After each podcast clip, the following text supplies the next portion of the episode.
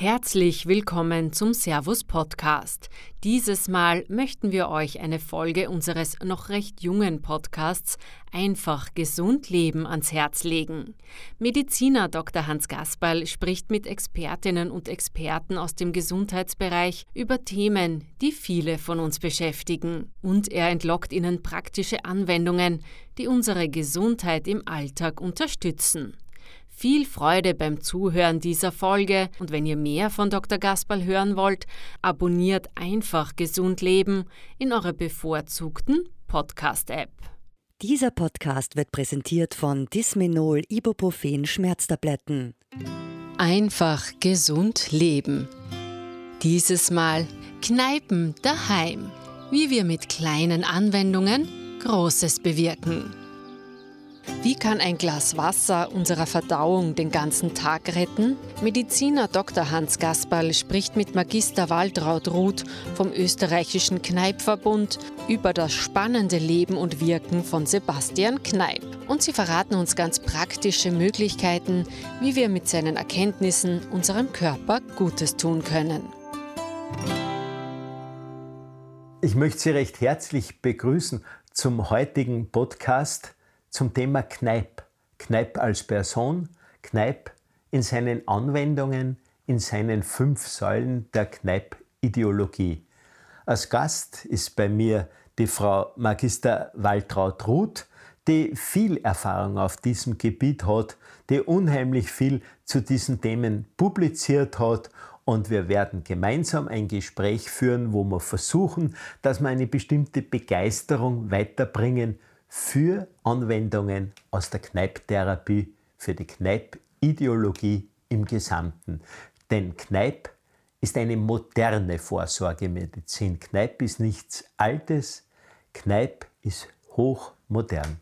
Waltraud, ich bitte dich, erzähl uns du etwas vielleicht über das Leben von Sebastian Kneip. Ja, wir feiern ja heuer ein großes Jubiläum, Jubiläumsjahr, den 200. Geburtstag von Sebastian Kneip. Und ich freue mich sehr, dass ich heute hier bei dir sein darf und ein bisschen was zu Kneipp auch äh, beisteuern darf. Wir wollen ja unsere Begeisterung weiterbringen äh, zu Kneipp, was so spannend ist, dass Kneipp nicht irgendwas Altes ist, sondern dass Kneipp so was spannend und Modernes ist. Und du hast schon gesagt, vor 200 Jahren wurde er geboren. Ja, er stammt ähm, aus dem Allgäu, wurde in sehr ärmliche Verhältnisse geboren, Sohn von einer Weberfamilie, die das nicht leisten konnte, dass der kleine Sebastian in die Schule geht. Da war er angewiesen auf die Gönner von Freunden, vom Fahrer und er musste auch im feuchten Keller an Webstuhl sitzen, um sich und die Familie mit durchzubringen. Seine Mutter war eine recht harte Frau. Er hat ein ambivalentes Verhältnis gehabt, aber es waren eben die großen wirtschaftlichen Sorgen, die die Familie auch gedrückt hat. Der kleine Sebastian war aber damals schon sehr, sehr willensstark und sein größter Wunsch, sein allergrößtes Ziel war selber Priester zu werden. Und für dieses Ziel hat er alles getan. Er hat alle seine Ersparnisse zusammengetragen, hat sich zusätzlich zu den Weberarbeiten im Winter am Sommer noch als Hüterbob verdient und hat da ein paar Groschen dazu verdient, hat alles gesammelt im Haus und dann hat ihn ein schwerer Schicksalsschlag getroffen. Das Haus ist abgebrannt und mit ihm eben alle Ersparnisse und er hat praktisch von Null anfangen müssen. Aber nicht einmal durch diesen schweren Schlag hat er sich entmutigen lassen. Er hat wieder von vorne begonnen, hat wieder gearbeitet, gearbeitet, gearbeitet und gespart und wurde dann von einem Verwandten eben auch für die Lateinschule vorbereitet.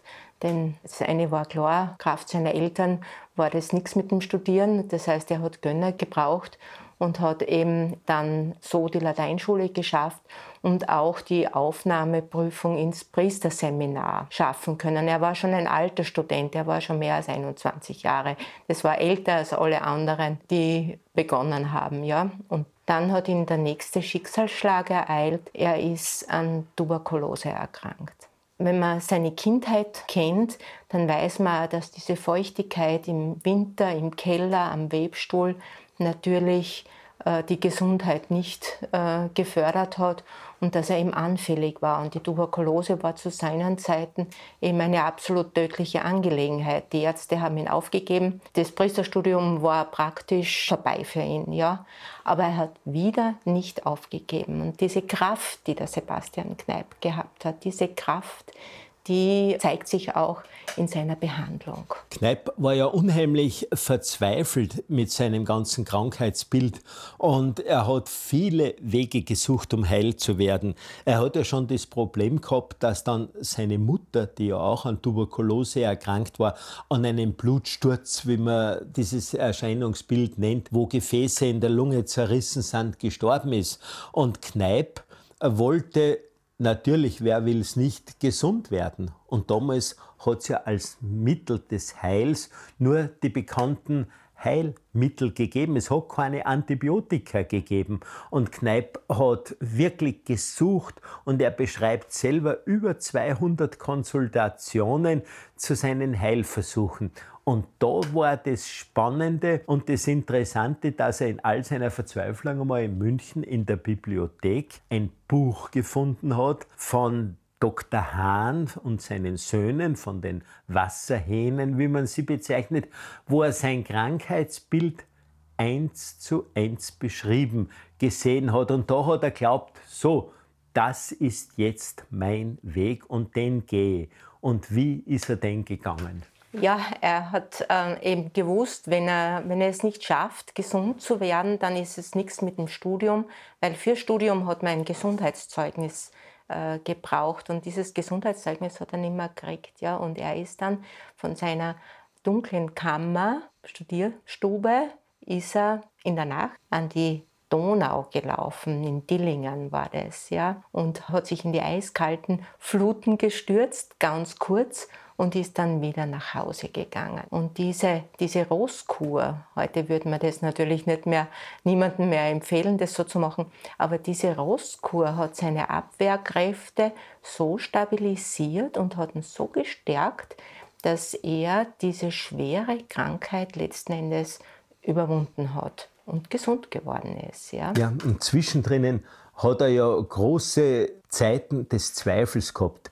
Ihm ist vorgekommen, ja, es wird eigentlich nicht besser. Und dennoch hat er plötzlich gespürt und in seinen Gedanken erfasst, ja, es ist aber auch nicht schlechter geworden. Und das war dann das große Geheimnis, warum er dann mit dieser intensiven und groben, wenn man so bezeichnen will, den groben Wassertherapie weitergemacht hat. Und da ist er dann gesundet, wie die Waltraud gerade erzählt hat. Und er konnte sein Priesterstudium abschließen.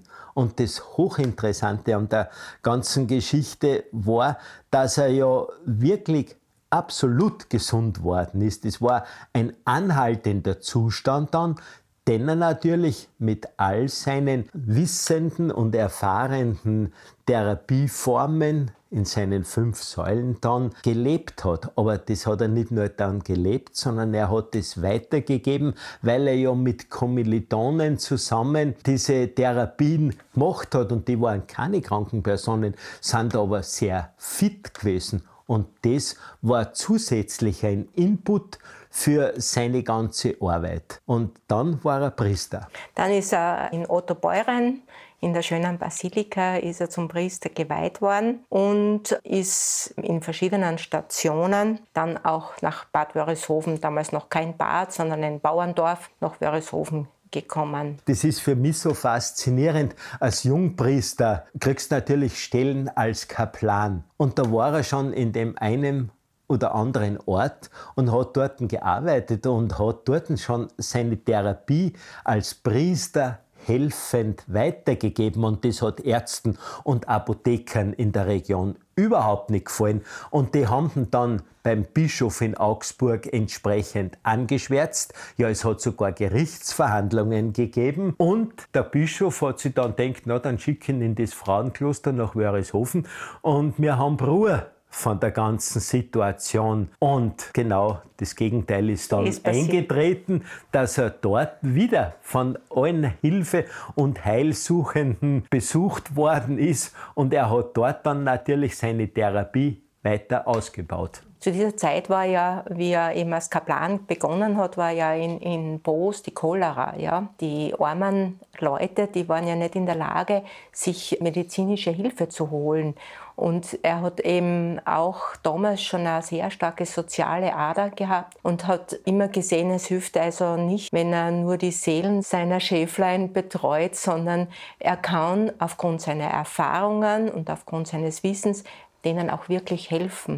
Und er hat ja auch den Ruf dann gehabt, dass er der Cholera-Kaplan ist. Ja. Und in Bad Wörishofen, in dem Frauenkloster, hat er sich eben nicht nur um das seelische Wohl seiner ihm Anvertrauten gekümmert, sondern er hat vor allem auch gesehen, dass die Landwirtschaft etwas ganz Wichtiges ist. Und deswegen hat er sich auch da wieder sofort betätigt und hat die Landwirtschaft auf Vordermann gebracht. Er hat ja dann auch viel publiziert, viel geschrieben, unter anderem auch ein Bienenbüchlein, ja, weil er hat sich ganz sensationell mit der Bienenzucht beschäftigt, weil er die, die Bedeutung der Bienen damals schon erkannt hat. Und wenn man da den Sprung von seinem Leben in die heutige Zeit nimmt, wo man weiß, dass die Insektenwelt so abnimmt, dann merkt man, welche Weitsicht der Sebastian Kneip schon damals eigentlich bewiesen hat, äh, indem er gesagt hat, es reicht ihm nicht aus, wenn man sich um seelische Wohl kümmert, sondern man muss und um die Religion kümmern, sondern man muss eben auch sich um die Landwirtschaft kümmern, sich um die Ernährung kümmern.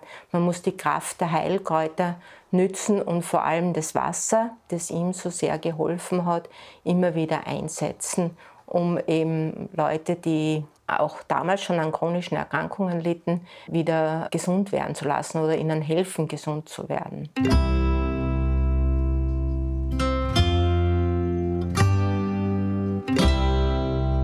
Ja, die ganze Situation war dann immer wieder natürlich von Gott sei Dank Erfolg begleitet und es sind immer mehr Menschen nach Wörishofen gekommen. Und da hat es aber auch wieder Probleme gegeben. Er wollte sozusagen eine Krankenanstalt bauen, wo er eigentlich Priesterkollegen helfen wollte, aber auch anderen Leuten. Und das wurde ihm dann vom Bischof wieder nicht bewilligt. Aber die Bevölkerung hat dort schon sehr zu ihm gehalten und die haben ihn eben nicht nur als Priester geschätzt, sondern vor allem als Menschen, der ihnen Vorschläge gebracht hat, nicht nur zur Gesundung, sondern zu guter Letzt auch für Vorsorge.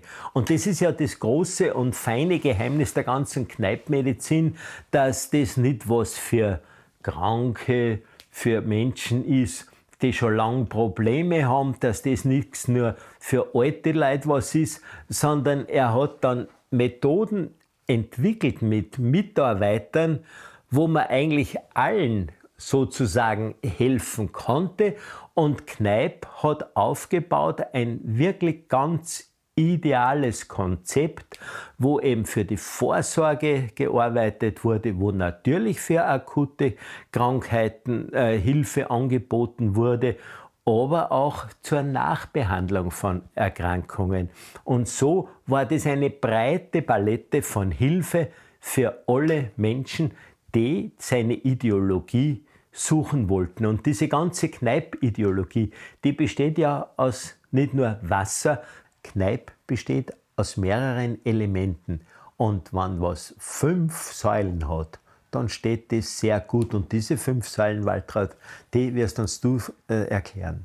Ja, in, in erster Linie eben die Wasseranwendungen, an die jeder denkt, wenn er Kneipp hört dann sind es die Heilkräuter, die ergänzend wirken, betont wurden. Dann ist es die gesunde Ernährung, die genauso wichtig ist für unser Leben. Dann verbunden mit der gesunden Ernährung darf man natürlich die Bewegung nicht vergessen. Wenn wir nur gesund essen, hilft uns das auch nicht. Also die Bewegung ist eine ganz wichtige Kneipsäule und vielleicht die wichtigste Kneipsäule, die über allen steht, ist die Lebensordnung, die alle diese Säulen miteinander auch verbindet. Und das Interessante ist, dass die Wirkung der einzelnen Säulen ja nicht nur einzeln darstellt, sondern die einzelnen Säulen verstärken sich in der Wirkung. Wenn es gelingt, das ganze Leben nach diesen fünf Säulen auszurichten, dann hat man eine viel, viel stärkere Wirkung, als wenn man nur die Wasseranwendungen durchführt oder nur sein Wohl in der Heilkräuterkunde findet. Alle fünf Säulen gemeinsam sind das Geheimnis des Kneippprogramms. Ja. Die Heilkräuter, die hat er ja äh, in erster Linie von seiner Mutter kennengelernt.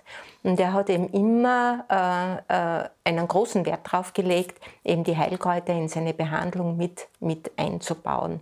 Da gibt es ja auch dieses Zitat von ihm, ich habe Zeit meines Lebens mehr mit den Kräutern behandelt als mit dem Wasser. Ja?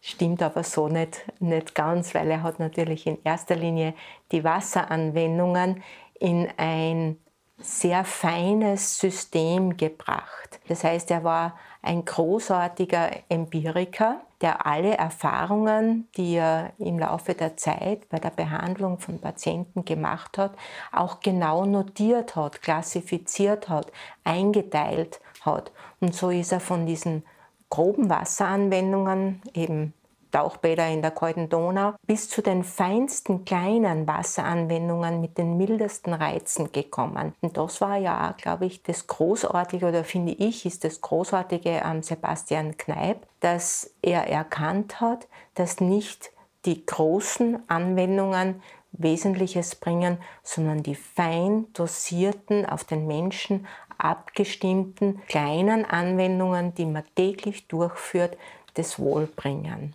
da ist es ja das Spannende, dass das, diese seine Erfahrungswerte aus der Wasseranwendung heutzutage physiologisch erklärbar sind. Und in dem Schulzschen physiologischen Gesetz heißt es, dass die kleinsten Reize anspornen, milde Reize fördern und dass grobe Reize schaden. Und das hat er so wunderbar zum Dosieren angefangen und die eigentliche Erfindung, das Einzige, was Kneipp wirklich erfunden hat, war die Feinheit der Güsse, wie gerade die Waltraud das geschildert hat. Und mir gefällt da immer der Ausspruch vom Professor Hallhuber, der in Innsbruck gelehrt hat, der gesagt hat, die Kneipschen Wasseranwendungen, wie er es da zum Feinen entwickelt hat, das ist die Mikrometerschraube der Kneipptherapie. Mir gefällt dieser Ausdruck so. Wenn man dann heute zu den Anwendungen heute kommt, sieht man eben, dass man eben äh, mit diesem feinen Dosieren von Güssen, aber auch von Bädern und Waschungen eben sehr viel erreichen kann. Das heißt, wenn jemand neu mit dem Kneipen anfängt, dann kann er mit dem mildesten Reiz anfangen, den es gibt. Also ein, ein kleines kaltes Abendbad, kurze Dauer, 10 Sekunden. 10 Sekunden ist ganz super kurz. Ja, das merkt man, bevor es kalt ist, merkt man das gar nicht. Ja. Und auch mit der Ausdehnung. Man beginnt eben mit einer kleinen Anwendung. Man muss nicht gleich den ganzen Körper mit kaltem Wasser konfrontieren, sondern man kann mit kleinen Anwendungen anfangen, einmal spüren, wie man das tut, ob man das gut tut, ob man das taugt. Ein bisschen mit Konsequenz regelmäßig eine kleine Anwendung über drei Wochen, über vier Wochen fortführen und dann wird man sehen, wie der Körper sich langsam äh, eben auch an diesen Reiz gewöhnt, schnell reagiert und dann kann man die Reize ausdehnen. Man kann vom einfachen Knieguss zum Oberschenkelguss ausweiten. Man kann das Wasser ein bisschen kälter machen. Ja? Braucht nicht mehr 20 Grad oder 18 Grad nehmen, sondern kann einmal zurückgehen auf leitungskaltes Wasser, wie zu Hause in der Obersteiermark. Bei uns hat das Wasser 12 Grad, also das ist schon frisch. Ja? Aber das ist etwas, was man üben kann und trainieren kann. Das heißt, der Sinn ist nicht, jemanden mit kaltem Wasser zu schrecken, sondern der Sinn ist, mit den kleinsten Reizen regelmäßig durchgeführt einen Effekt zu erzielen. Das Spannende ist jetzt wieder in der Medizin wo man heutzutage die Wirkkraft dieser kleinsten Anwendungen nachweisen kann, dass Folgendes passiert. Durch den Kältereiz kommt es zu einem kleinen Stress an den Körper. Über verschiedenste Reflexe wird die Nebenniere aktiviert. Es kommt zu einem Ausschütten von einem Stresshormon. Und eine ganz geringe Dosis von Stresshormonausschüttung bewirkt, da dies ja als Gefahr für den Körper erfahren wird, bewirkt eine Steigerung im blutbildenden Apparat von bestimmten Elitetruppen von weißen Blutkörperchen, wo die T-Lymphozyten zum Beispiel vermehrt gebildet werden. Und wenn sie jetzt irgendein Ereignis anpirscht, das jemanden krank machen möchte, krank machen würde, dann haben wir von vornherein diese Elitetruppen zur Verfügung und der Körper kann an diesen Reizen, die nachteilig werden, sofort reagieren. Das ist uns dann gar nicht bewusst, sondern das ist vorhanden. Und da liegt das große Geheimnis dieser Wasseranwendungen, die ja vielfältig sind. Wenn man beginnt, eine super Anwendung ist der kalte Knieguss. Dauert nicht lange, in der Früh durchgeführt, beginnt man mit einem gebundenen, möglichst gebundenen Wasserstrahl vom rechten kleinen Zehen herauf zum Knie zu gießen und dann an der Innenseite hinten über, über die Kniekehle, dann vorne übers Knie und an der Innenseite des Beins wieder hinunter, dann das gleiche auf, auf beim linken Bein und zum Schluss die Fußsohlen. Die ganze Prozedur dauert in der Früh 30 Sekunden nicht lange. Es ist kein großer Zeitaufwand. Aber jeden Tag durchgeführt fühlt man, wie, wie auch zum Beispiel belastete Venen, sich wieder, äh, wie man sich wieder wohler fühlt. Wenn man am Abend müde und schwere Beine haben, äh, wird, wird es entlastet. Und wenn man es am Abend vor dem Schlafengehen macht, dann ist der kurze kalte Knieguss schlaffördernd. Natürlich sollte man dann den Fernseher vielleicht nicht mehr laufen haben und man sollte das Licht gleich ausdrehen und sich dann noch mit feuchten Beinen, feuchten Füßen ins Bett legen und dann schlafen. Man spürt, wie die Füße langsam warm werden und schläft ein. Eine wunderbare Maßnahme. In der Früh wirkt die kurze kalte Anwendung belebend, man kommt einfach besser durch den Tag und am Abend wirkt die gleiche kalte Anwendung schlaffördernd. Das ist vielleicht auch der große Unterschied zwischen äh, vielen Medikamenten und äh, den Kneipanwendungen. Das ist nicht äh, das Prinzip, da ist ein Schlüssel und da ist ein Schloss, die zwei passen zusammen und es wirkt immer gleich, man dreht den Schlüssel um und dann ist die Tür offen, sondern die Kneipanwendungen wirken eben zu verschiedenen Tageszeiten auch ganz unterschiedlich auf den Körper. Wenn man jetzt diese Anwendung macht, ich gehe ja alle Tage schlafen, ich stehe alle Tage auf, dann macht es ja Sinn, dass ich auch alle Tage mit Pausen in einer Änderung der Intensität diese Anwendungen mache. Ja, also ich würde empfehlen, wenn man beginnt, würde ich empfehlen, eben so einen Zyklus von drei bis vier Wochen die Anwendung zu machen und dann wieder eine andere Anwendung machen in der Früh. Ja? Wenn man jetzt zum Beispiel auch im Handel arbeitet, viel stehen muss, weiß, dass am Abend die Venen belastet sind, die Beine ein bisschen dicker sind und dann ist der kalte Knieguss in der Früh vorbeugend eine herrliche Anwendung. Das gilt fürs ganze Jahr. Ja? Alle Menschen, die eben, eben mit Krampfadern und auch mit Venenproblemen, mit äh, Müdigkeit, mit niederem Blutdruck zu kämpfen haben, aber da weiß äh, der Hans als Arzt natürlich viel, viel mehr zu sagen. Für die ist die Anwendung einfach super. Und für alle Menschen, die Schlafstörungen haben, die können die kurze, kleine, kalte Anwendung am Abend machen. Ob das jetzt der Knieguss am Abend ist oder ein kalter Wadenwickel oder nasse Socken oder eine kalte Oberkörperwaschung am frühen Morgen, all diese Anwendungen wirken schlaffördernd. Ja? Man sieht also aus der Fülle von Kneipanwendungen. Insgesamt gibt es über 140 unterschiedliche Anwendungen, teils kalte, teils warme, heiße oder auch im Wechsel angewandte Bäder, Güsse, Waschungen. Die Oberkörperwaschung ist eine herrliche schlaffördernde Maßnahme, wenn man zum Beispiel äh, unter Durchschlafstörungen leidet. Ja? Man wird in der Nacht munter und kann dann nicht mehr so recht einschlafen. Das trifft manchmal im Sommer zu, aber auch oft im Winter. Ja? Dann richtet man sich eben zum Bett schon einen kleinen Kübel mit kaltem Wasser her. Das reicht, wenn das Wasser Zimmertemperatur hat. Das muss nicht eiskalt sein. Man richtet sich auch einen, wenn man hat, Leinenlappen, aber sonst einfach einen Waschfleck her, ja. Dann zieht man den Pyjama aus und beginnt äh, mit der Waschung, indem man das, den Waschlappen eintaucht, gut ausringt, sodass der nicht tropfnass ist und dann schnell mit, mit dem Waschlappen über, beginnend von dem rechten Finger, beginnend den Oberkörper leicht benetzen. Ganz rasch. Zuerst die rechte Hand, dann die linke Hand, die Brust, den Hals nicht vergessen. Wenn man dazu kommt, auch den Rücken. Dann noch auf die feuchte Haut, Pyjama wieder anziehen und ins Bett rein und nachruhen. Und man wird sehen, man schläft wieder ein. Herrlich.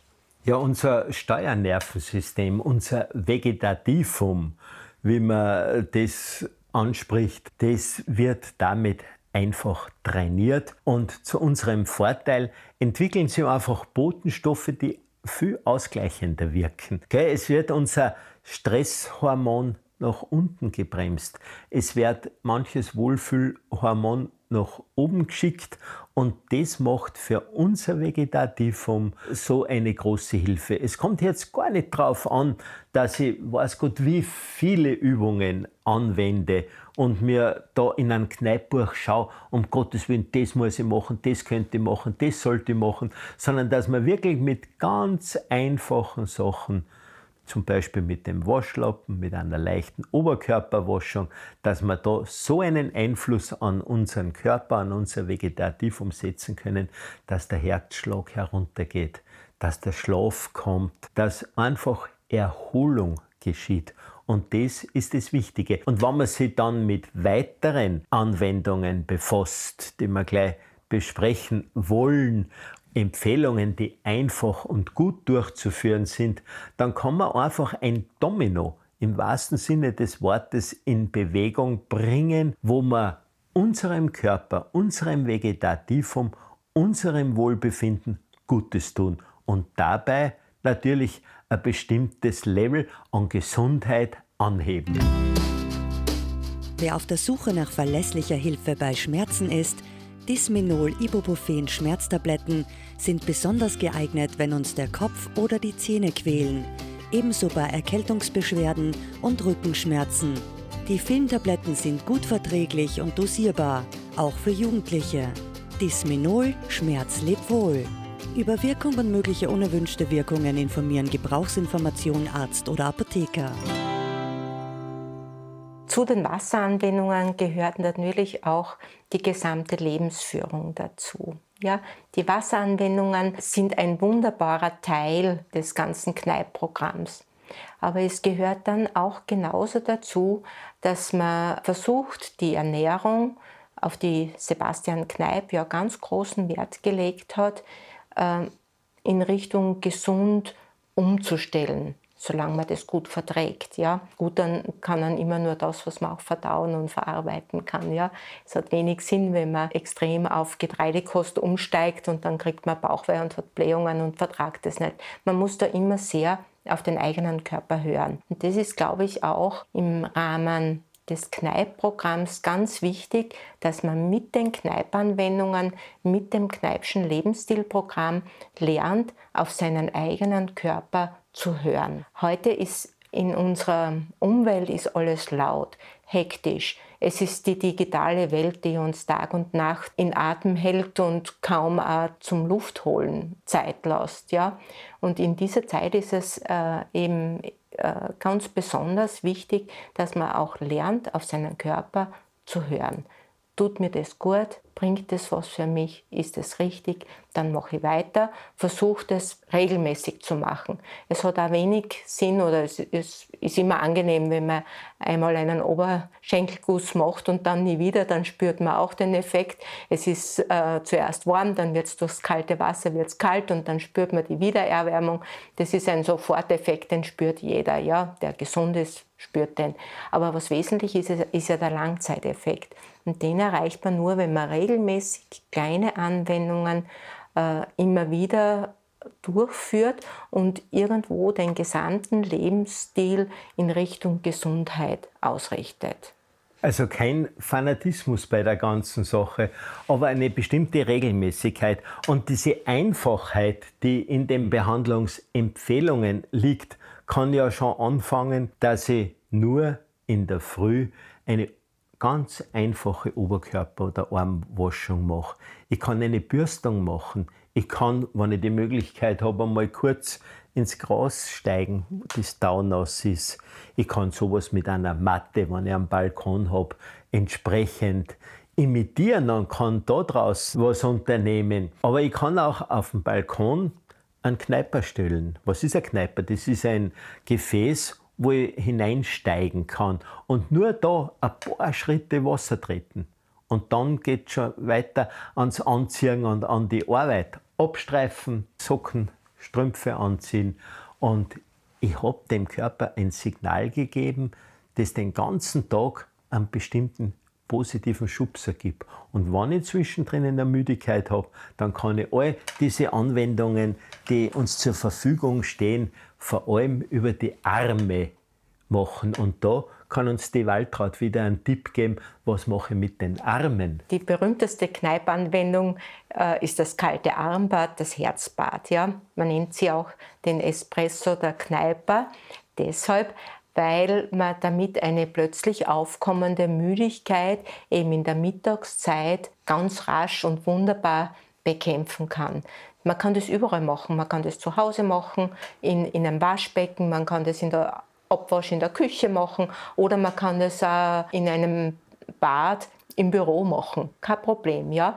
Man beginnt, man dreht äh, das Wasser auf, lässt Wasser ein, bis zur Mitte der Oberarme ungefähr soll das Wasser gehen. Dann beginnt man wieder mit der rechten Hand, das gehört zu den Kneipprinzipien dazu, immer rechts, möglichst herzfern beginnen.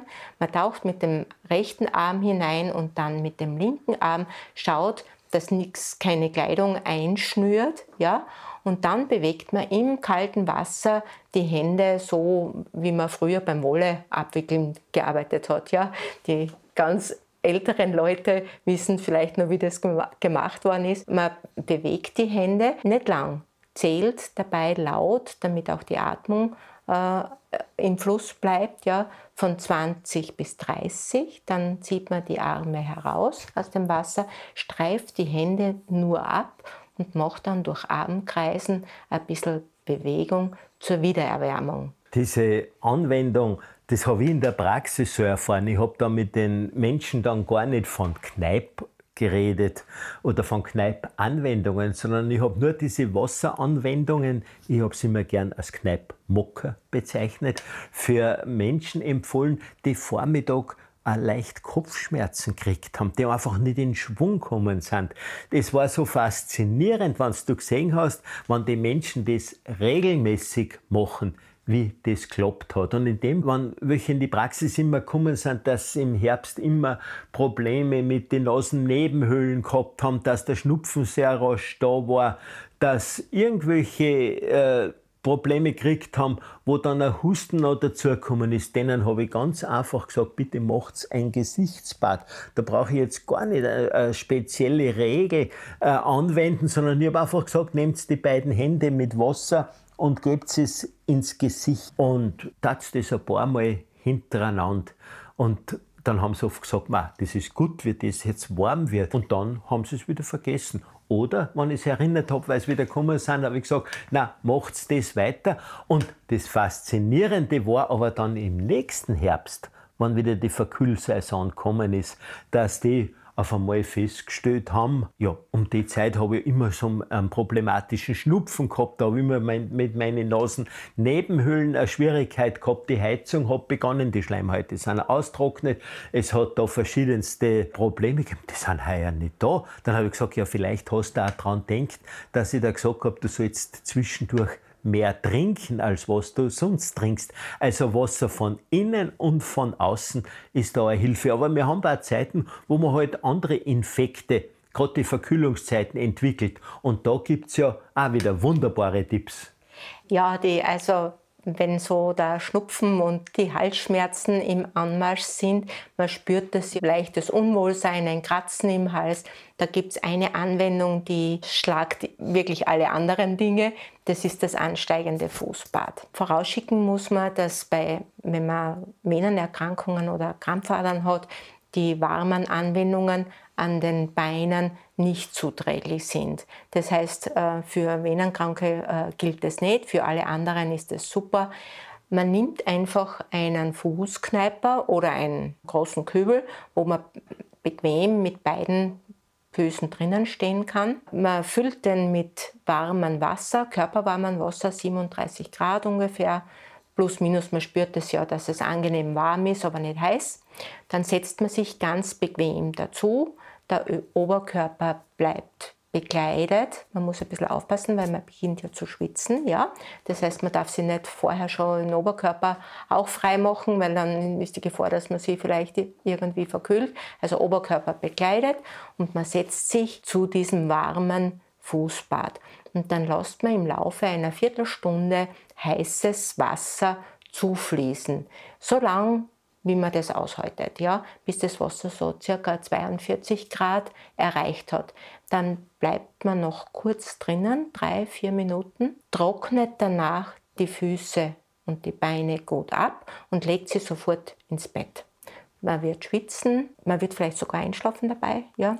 Und das Interessante und Spannende ist, dass über reflektorischen Weg von den Beinen, von den Füßen aus die Schleimhaut des Rachens und der Nase durchblutet werden und dadurch auch eine Virenabwehr gegen diese Föhn Viren, Erkältungsviren, kleinen Viren, die haben noch nichts mit der Grippe zu tun, sondern das sind einfach Viren, mit denen wir gerade im Herbst äh, häufig konfrontiert sind, besser abgewehrt werden. Und ein beginnender katarrhalischer Infekt kann dadurch wirklich abgefangen werden.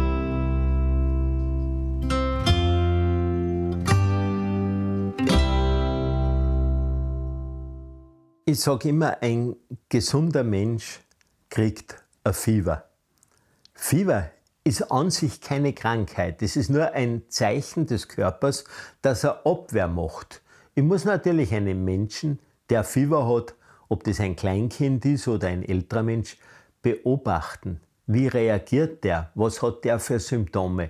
Und gerade das gesunde Fieber bei einem Infekt das kann man mit Kneipanwendungen so wunderbar, so treffend behandeln. Also ich habe bei meinen Kindern, mein Sohn hat öfter auch an fieberhaften Infekten gelitten, so wie das halt bei vielen Schulkindern und Kindergartenkindern der Fall ist.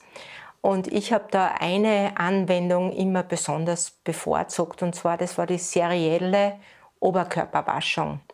Ganz etwas Einfaches, äh, Pyjama-Oberteil ausziehen, so wie beim Erwachsenen das Kind mit, mit einem kühlen Wasser, nicht zu kalt, mit kühlem Wasser abwaschen, äh, Pyjama-Oberteil wieder anziehen, zudecken, vielleicht eine Geschichte erzählen oder was vorlesen und nach einer Viertelstunde wiederholen. Ja? Das so lang, bis man eine deutliche Fiebersenkung erreichen kann. Man kann damit ohne weiteres äh, Fieber, das 38,5 oder 39 ist, äh, wieder runterholen in einen, in einen Bereich, sodass sich das Kind wohlfühlt. Ich habe das immer wieder, natürlich, mein Vater war auch Arzt. Das heißt, er hat auch sehr genau drauf geschaut, ob irgendwas äh, im Busch ist, was man vielleicht wirklich äh, auch antibiotisch behandeln muss oder mit, mit stärkeren Maßnahmen behandeln muss. Aber er hat es auch immer für gut gefunden, wenn man äh, das Fieber eben mit so einfachen Anwendungen senkt. Und die zweite Anwendung, die ich immer wieder gemacht habe, waren die Essigbatscheln bei den Kindern, bei, wenn sie so fieberhaft sind, dann ein kaltes Essigbatschel anziehen, gut zudecken, äh, Handtuch drunter, dass das Bett nicht nass wird und gut ist. Da können Sie einschlafen dabei und das Essigbatschel wird einfach trocken und dann strampeln Sie sie irgendwann ab. Das sind so einfache Maßnahmen, die heute oft in Vergessenheit geraten sind und die gerade im, im Sinne des Kneippprogramms wirklich sehr viel bringen. Ja, und da habe ich dann immer den Tipp dazugegeben, bitte, wir müssen eher Flüssigkeit aufnehmen und habe die Rezepte empfohlen, dass man entsprechend Flüssigkeit aufgenommen hat mit schon heilbringenden Tee, Mischungen, die angenehm im Geschmack sind, die da fein sind. Und dann habe ich gesagt, und einen Absud könnte man unter Umständen machen und sogar ins Bad, ins Fußbad geben. Gell? Und wenn wer Kreislauf stabil ist habe, und er ist zu Hause, habe ich nicht unbedingt von vornherein dieses in der Temperatur ansteigende Fußbad empfohlen, sondern da habe ich gesagt, dann macht's ein Vollbad drinnen. Und da könnt ihr genauso diese Heilkräuter, die man im Tee trinkt, in das Bad hineingeben. Denn über die jetzt gut durchbluteten Schleimhäute kommt es einfach zu einer Heilwirkung. Es kommt zu einem Heilanstoß, der gegeben ist. Und ich weiß, dieses Heilkraut hat eine schleimlösende Wirkung. Das hat eine durch die ätherischen Öle eine antibakterielle, eine virushemmende Wirkung. Also da sieht man schon, wie Kneipp in seinem Räderwerk wunderbar funktioniert, dass man da Wasser mit Heilkräutern verbindet. Und so kann die ganze Kneiptherapie ein ganz entspannendes Geschehen werden, dass ich auch Tage habe, wo ich merke, es ist eine Verkühlungszeit, dass man sich aus drei, vier einfachen Grundmischungen, Grunddrogen einen wunderbaren Tee zubereitet. Und da gibt es ganz einfache Tipps, dass ich vielleicht nur Lindenblüten daheim habe, dass ich einen Holunder daheim habe, vielleicht habe ich einen Medesüß daheim und ein Thymian und ich kann dann, je nachdem, ob der Husten schmerzt, mehr an Medesüß verwenden, weil da entzündungshemmende Substanzen, das natürliche Aspirin im Körper entsteht. Durch ätherische Öle habe ich wieder diese Bakterien, Virus hemmenden Einflüsse und was das Spannende dabei ist, auch bei den Heilkräutern, wenn man es anwendet bei solchen Bädern oder auch als D, dass über die Nase so viel läuft. Das unterschätzt man, aber diese Verbindung der Nasenschleimhaut mit dem Hypothalamus, mit einem bestimmten Bereich im Hirn, setzt so viel Aktivitäten in der Abwehr, aber auch im Wohlbefinden in Bewegung, dass ich nur sagen kann, macht euch einen Genusstee, der vielleicht sogar eine medizinische Bedeutung zusätzlich haben kann. Wenn ich, wenn ich dir so zuhöre, dann muss ich immer an den Lindenblütentee denken. Der Lindenblütentee im Herbst und im Winter mit Honig gesüßt, ein bisschen Honig rein, schmeckt wunderbar und hat auch eine schweißtreibende Wirkung. Ja. Das heißt, mit dem Lindenblütentee werfen wir zusätzlich unseren Motor der Abwehrkräfte an. Und gerade das braucht man ja in der Zeit, wo die Erkältungsviren an, äh, zu schaffen machen, eigentlich sehr. Und dazu kommt noch, wenn man den Tee in, im Wohnzimmer hat, wirkt es ein bisschen dieser trockenen Raumluft entgegen. Ja. Ich muss ehrlich sagen, äh, ich bin selber auch ein Teetrinker ja, und ich habe immer jeden Tag einen Topf Tee, eine Kanne voll Tee da stehen. Erstens sehe ich dann immer, ob ich genug getrunken habe und zweitens im Winter ist ein warmer Kräutertee mit Honig gesüßt, vielleicht ein paar Spritzer Zitrone noch rein, eine Wohltat. Ja, ja ich kann ja die Tees dann noch aufpeppen, indem ich vielleicht einmal eine Minze hineingebe, dass ich vielleicht einmal weil ich ein bisschen ein Stimmungstief habe, was in der dunklen Jahreszeit sein kann, dass ich Johanneskraut dazu verwende. Ich kann immer wieder, wenn ich mir bisschen befasse mit äh, Heilkräutern oder mit Kräutern insgesamt, irgendwas dazu mischen. Ich kann vielleicht eine Schafgabe dazu mischen, weil die über die Bitterstoffe stärkend und appetitanregend wirkt. Und so habe ich immer wieder die Chancen, Wasser von außen anzuwenden und entsprechend irgendwelche Heilmittel sprich Tees zu verwenden. Und Heilmittel ist unsere ganze Nahrung. Wenn ich das äh, höre, die Heilkräuter und das Wasser, da fällt mir auch eine, eine Anwendung ein, die ich auch für hervorragend geeignet halte, nämlich das ist der Heusack. Der Heusack, der ein einfaches Leinensackel, das gefüllt wird mit den Heublumen, das heißt mit dem, was vom Heu eigentlich übergeblieben ist, den trockenen Blüten, den, den abgefallenen Spelzen, das sammelt man alles zusammen, gibt man in den Heusack hinein und dann wird der Heusack über Dampf, er wird geschlossen und über Dampf erhitzt. Ja. Erstens riecht es fantastisch, ja, dieser Geruch liegt in der ganzen Wohnung dann und diesen heißen, äh, gedämpften Heusack kann man dann wunderbar verwenden, wenn man zum Beispiel einen hartnäckigen Husten hat. Dann legt man das auf die Brust, aber aufpassen, dass es nicht zu heiß ist. Das heißt, man legt drunter ein kurzes Handtuch, wenn es zu heiß ist, schüttelt ihn ordentlich, damit man sie nicht verbrennt. Ja, da muss man ein bisschen Acht geben, aber das ist eine wunderbare Anwendung. Dann bockt man das Ganze zu, man macht diese Anwendung im Bett. Das ist auch ganz wichtig. Man muss sie für den Häuser Zeit nehmen, ein bisschen halbe Stunde, dreiviertel Stunde, legt sie im Bett, Häusack auf die Brust, dann die Decke drüber und dann vielleicht einschlafen oder Musik hören nichts machen, was, was die Ruhe stört, kein Fernseher, keine Nachrichten oder sonst irgendwas, sondern einfach ein bisschen genießen, diese, diese Wärme, die den ganzen Brustraum umschließt dann, ja. Es kommt einfach dabei zu einer vermehrten Durchblutung im ganzen Nasenrachenraum und vor allem im Lungenbereich. Und es kommt durch diese Heublumen eben zu einer Heilwirkung. Ich kann so einen Heusocker auch als Auflage verwenden bei Kreuzschmerzen,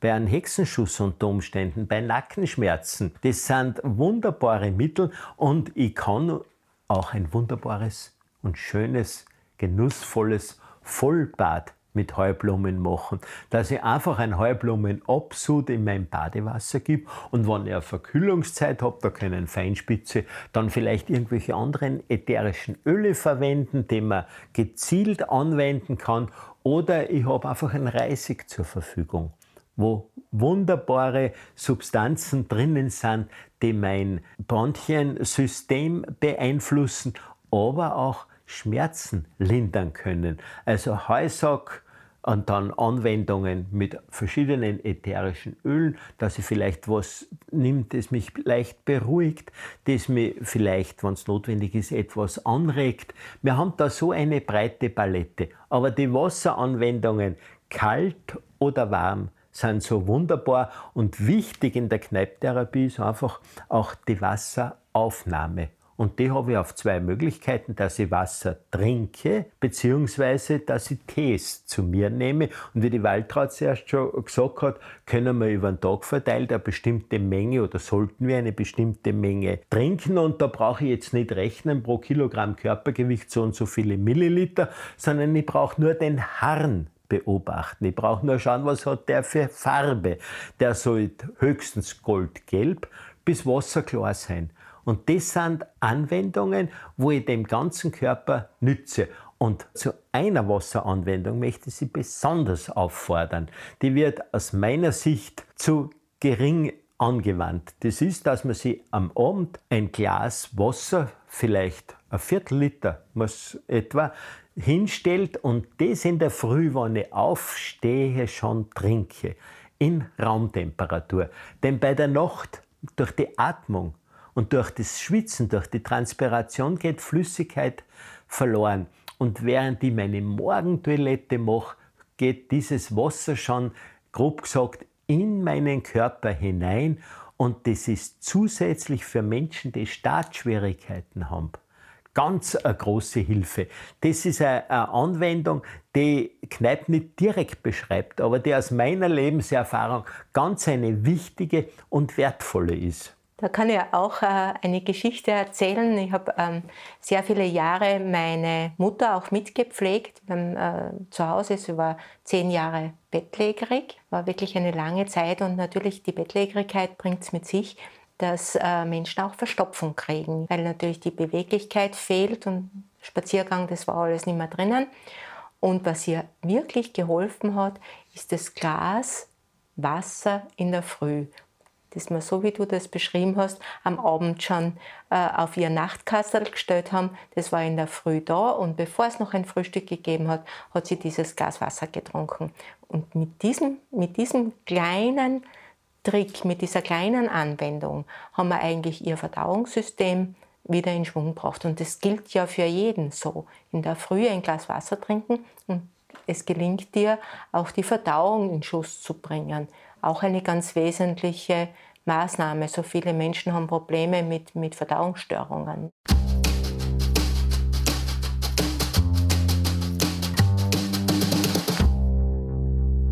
Ja, und weil wir gerade bei Pflegebedürftigen oder bei Kranken sind, diese Körperwaschungen, ob das jetzt Waschungen einzelner Gliedmaßen sind, ob das eine Ganzkörperwaschung ist, die sind so heilwirksam. Die können wirklich helfen, den Kreislauf zu betreuen. Die können einen niederen Blutdruck tatsächlich mild erhöhen oder einen hohen mild senken, äh, von der Temperatur der, der Waschung angefangen. Und da gibt es einen wunderbaren Trick. Man kann zum Waschwasser, das man da verwendet, Essig dazugeben, dass man ein, zwei Löffel Apfelessig dazu gibt und dann diesen ausgewrungenen Waschlappen mit dem dem Körper wascht. Es hat eine leicht kühlende Wirkung, aber hat vor allem auf der Haut einen Einfluss auf unseren Säuremantel.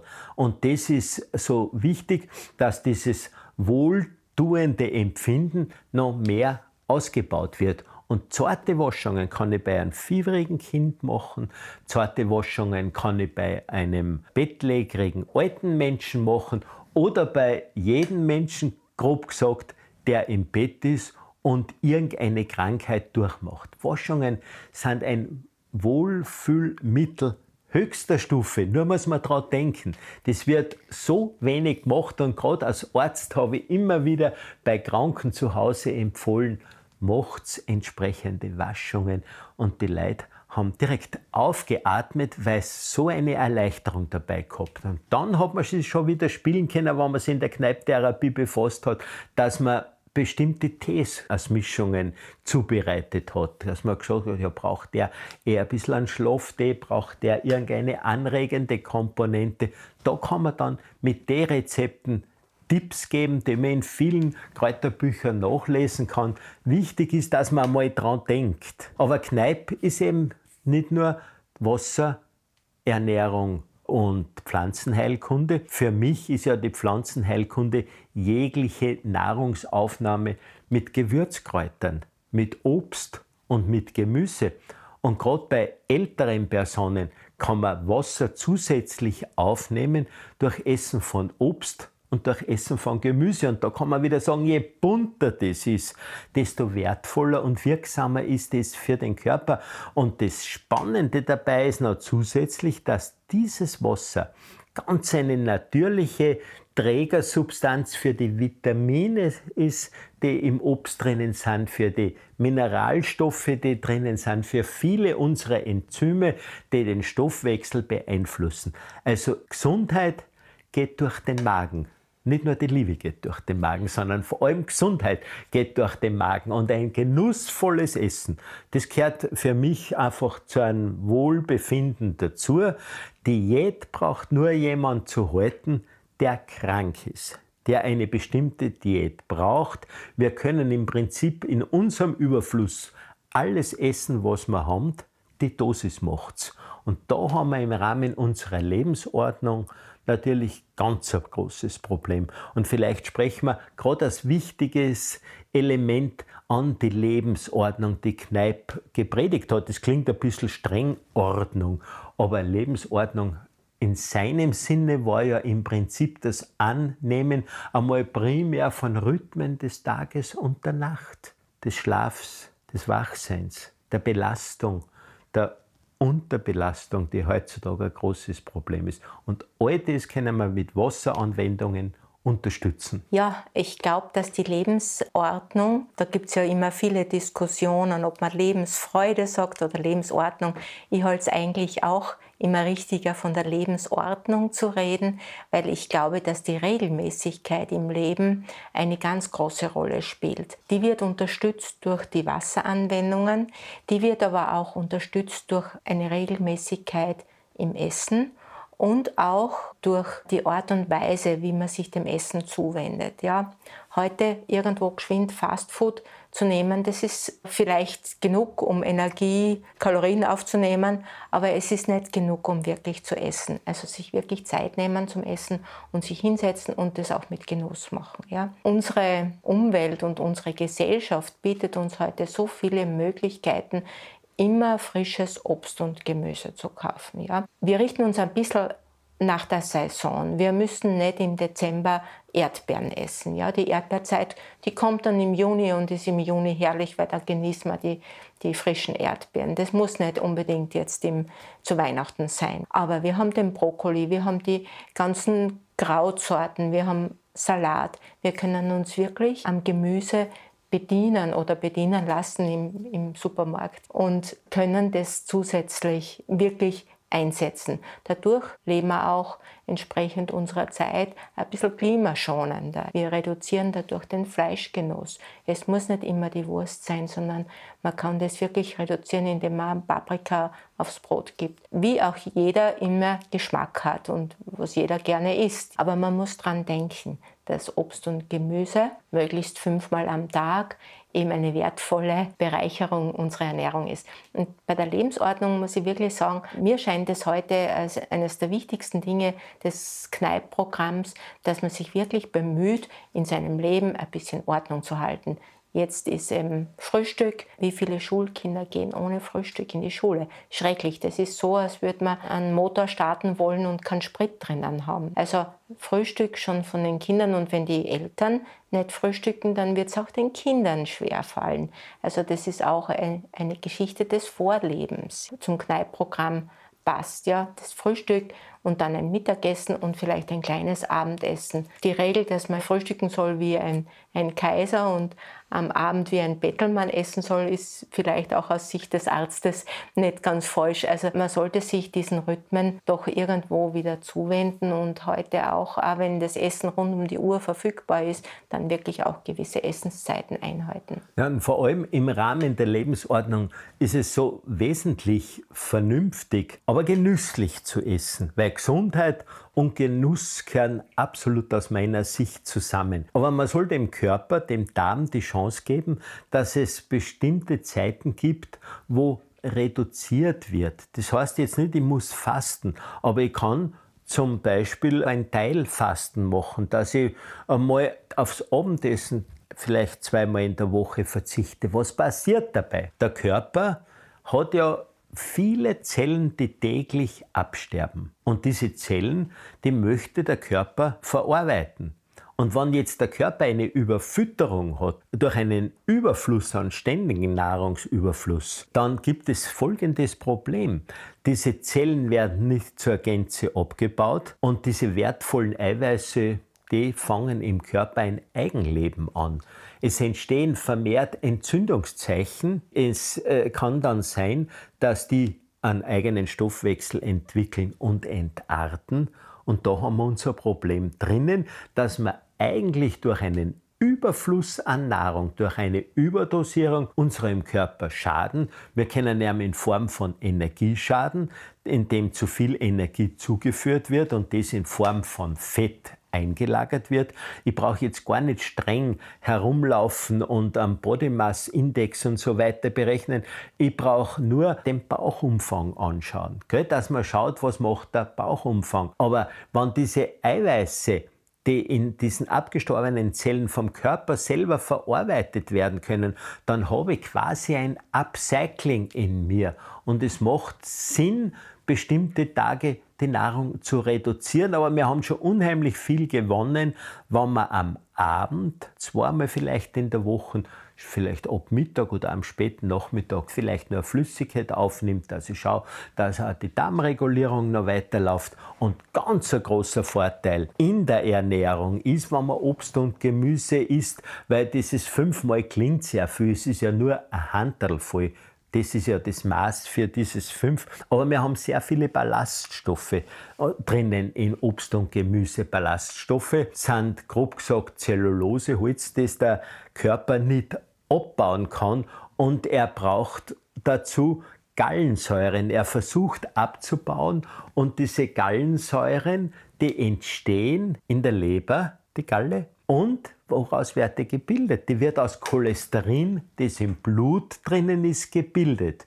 Und daher kommt es sogar zu einem natürlichen Abbau vielleicht von vermehrten Cholesterin in den Blutgefäßen. Aber was einfach ganz wichtig und wesentlich ist im Rahmen der Lebensordnung, ist einmal wirklich die Dosierung bei allen Reizen, die wir an unseren Körper führen. Es ist oft eine Unterdosierung, vor allem im Rahmen der Bewegung. In der Ernährung haben wir Überdosierung und der ganz großes Problem ist ein Dosisproblem in der Lebensordnung in unserem Schlaf. Denn wir werden, seit es Zellen gibt, Tag und Nacht von Licht und Dunkelheit gesteuert. Und wenn es dunkel wird, entsteht im Körper Melatonin.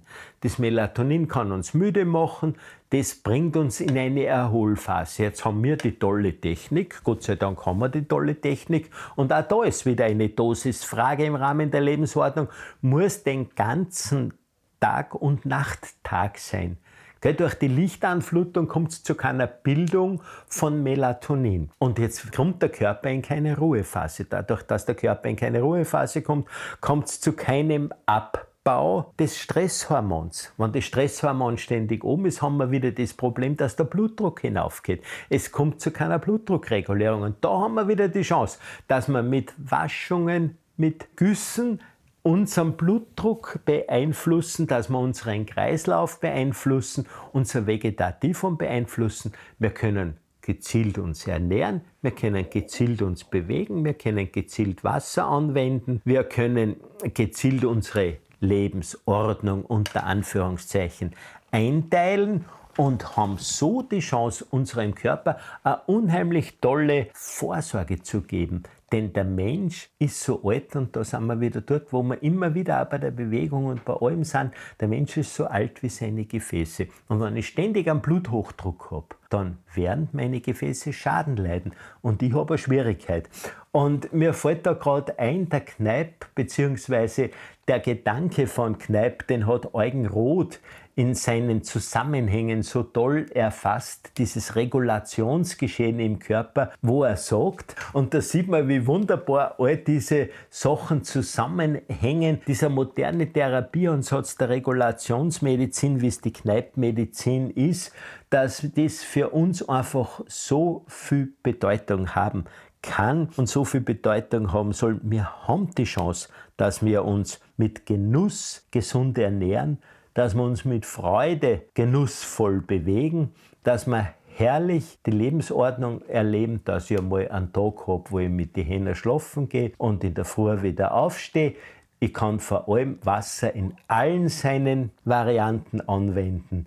Und Kneip war nicht einer, der Verzicht gepredigt hat. Kneip hat nicht Entsagung und Kasteiung propagiert. Kneip hat im Wesentlichen empfohlen, bewusst zu leben. Und das ist das Schöne. Und unser Urarzt Hippokrates hat gesagt, eure Nahrungsmittel sollen eure Heilmittel und eure Heilmittel sollen eure Nahrungsmittel sein. Na, das lässt sich relativ leicht machen. Er hat aber auch gesagt, der Tod liegt im Darm. Und da haben wir wieder den Einfluss über die Ernährung, über die Bewegung, über die Lebensordnung. Es gibt immer eins das andere. Wir können im Prinzip zu Hause eine wunderbare Kuranstalt entwickeln. Dass wir ein Spa zu Hause haben. Ich propagiere immer, macht Luxus in eurem Bad, macht vielleicht einen Anschluss mehr, dass man einen Kneipschlauch mit einem Gussrohr ansetzen kann, wo man die Güsse ganz einfach macht. Macht ein großes Brausebecken, wenn es ist, dass ich mich da mit einem Hocker schön hineinsetzen kann und da fein die Güsse machen kann. Lasst das Schlafzimmer so archaisch wie möglich, aber bietet Luxus in eurem Bad, damit wir zu Hause ein Spa haben, also dass wir sanus per aquam, dass wir gesund durch Wasser zu Hause leben und erleben können. Also wir haben die Chance, dass wir hinschauen, was haben wir für Möglichkeiten. Wir haben einen Überfluss und aus dem Überfluss können wir uns in allen Phasen was herausnehmen.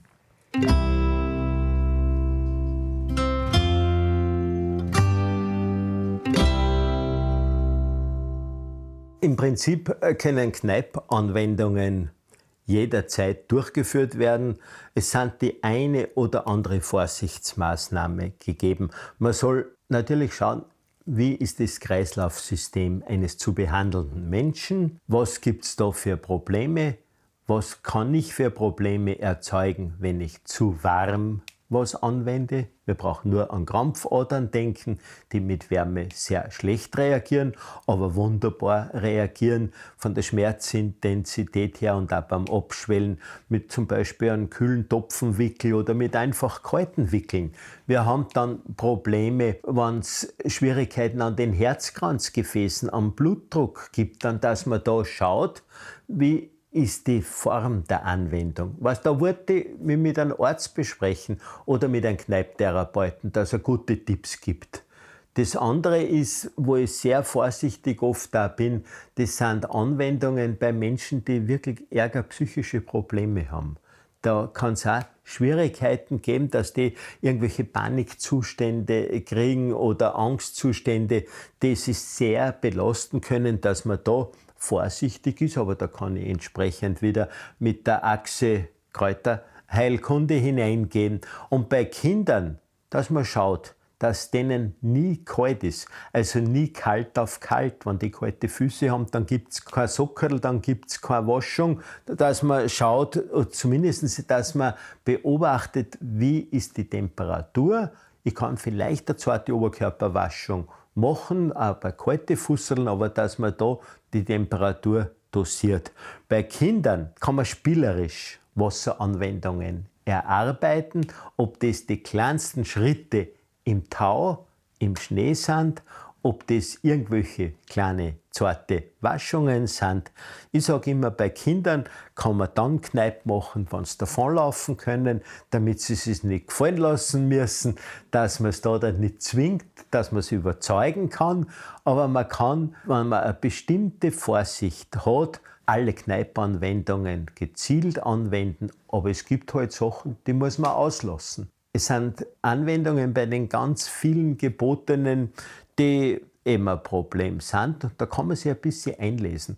Da kann man schauen, was gibt es für Literatur. Und es gibt im Servus Verlag ein wunderbares Kneippbuch, beziehungsweise zwei Kneippbücher, in die man hineinschauen kann. Die wirklich tollen Anregungen, die Kneipp uns mitgibt, 200 Jahre nach seiner Geburt ist er noch so aktuell wie heute. Diese vielen Anregungen, die bieten eben auch die Kneipp Aktivclubs. Wir haben in Österreich über 200 Kneipp-Aktivclubs, die regelmäßig Vorträge, Workshops, Veranstaltungen und Kurse bieten, damit äh, die Teilnehmer, die Mitglieder, aber auch die Gäste, alle Menschen eben des Kneipen wirklich lernen können. Es sind ja nicht besonders viele Dinge, die man beachten muss dabei, aber wenn man das lernt, kann man sich sicher leichter selber zu Hause dann eben auf lange Zeit das Beste aus diesen Anwendungen heraussuchen und kriegt immer wieder neue Anregungen, was man vielleicht noch einbauen könnte. Es geht nicht um die möglichst viel, möglichst gleichzeitig zu machen, sondern es geht darum, immer zur richtigen Zeit eine richtige Anwendung für sich zu entdecken und umzusetzen. Und die, die beste Möglichkeit, immer wieder Anregungen dazu zu kriegen, bieten die Kneipp-Aktivclubs. Und es gibt ja auch monatlich die Kneipp-Zeitschrift, die da immer eine Fülle von verschiedenen Anregungen genau auf das Monat ausgerichtet bietet. Da hat man immer die Möglichkeit, seine Kneippkur zu Hause noch zu verfeinern. Was müssen wir tun? Was können wir tun? Was soll der Schluss, was soll die Conclusio sein? Wir sollen einfach überlegen, was will ich? Was kann ich erreichen. Und unser Ziel ist eigentlich, dass wir Gesundheit erreichen, dass wir Wohlbefinden erreichen, dass wir eine bestimmte Fitness haben und nicht zu vergessen, dass wir bei allen Sachen einen Genuss dabei haben. Weil mein Motto ist, Gesundheit und Genuss gehören zusammen. Ich wünsche mir so, dass diese Gedanken, die, die Waltraud und ich da versuchen weiterzubringen, bei Ihnen einen bestimmten Nährboden finden, wo sie selber mit Freude an das denken, was wir erzählt haben und sagen, ja, wenn das so einfach ist, dann können wir das da wunderbar machen und unser Ziel ist Fitness, also machen wir Fitness mit Kneipp und seinen fünf Säulen. Ja, ich bedanke mich sehr herzlich bei dir, lieber Hans, dass ich heute da sein konnte und ich hoffe, so wie du, dass möglichst viele Leute eben erkennen, dass man mit den einfachen Kneipp-Anwendungen, die so wenig Zeit brauchen, die nur ein bisschen Durchhaltevermögen und Regelmäßigkeit erfordern, dass man möglichst viele Menschen anregen, das selber einmal zu versuchen. Und sowohl bei den Kindern, bei den kleinen Kindern schon, als auch bei den älteren Menschen, die sehr gut dosierten, ganz kleinen Anwendungen einmal versuchen. Das ist mein Wunsch und das hoffe ich, dass wir immer wieder eben auch so weiterbringen.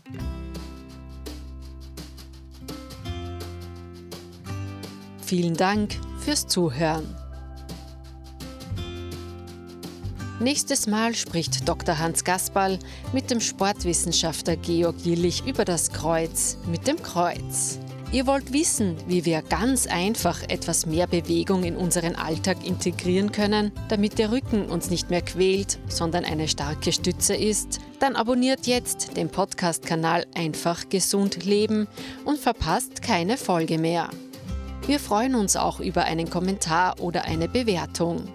Und wenn ihr auf der Suche nach wertvollen Rezepten aus der Naturapotheke seid, dann schaut auf servus.com vorbei. Und am Kiosk könnt ihr die Servus Sonderausgabe Naturwissen entdecken oder sie gleich versandkostenfrei bestellen unter servusmagazin.com/vorteile. Bleibt gesund, euer Servus.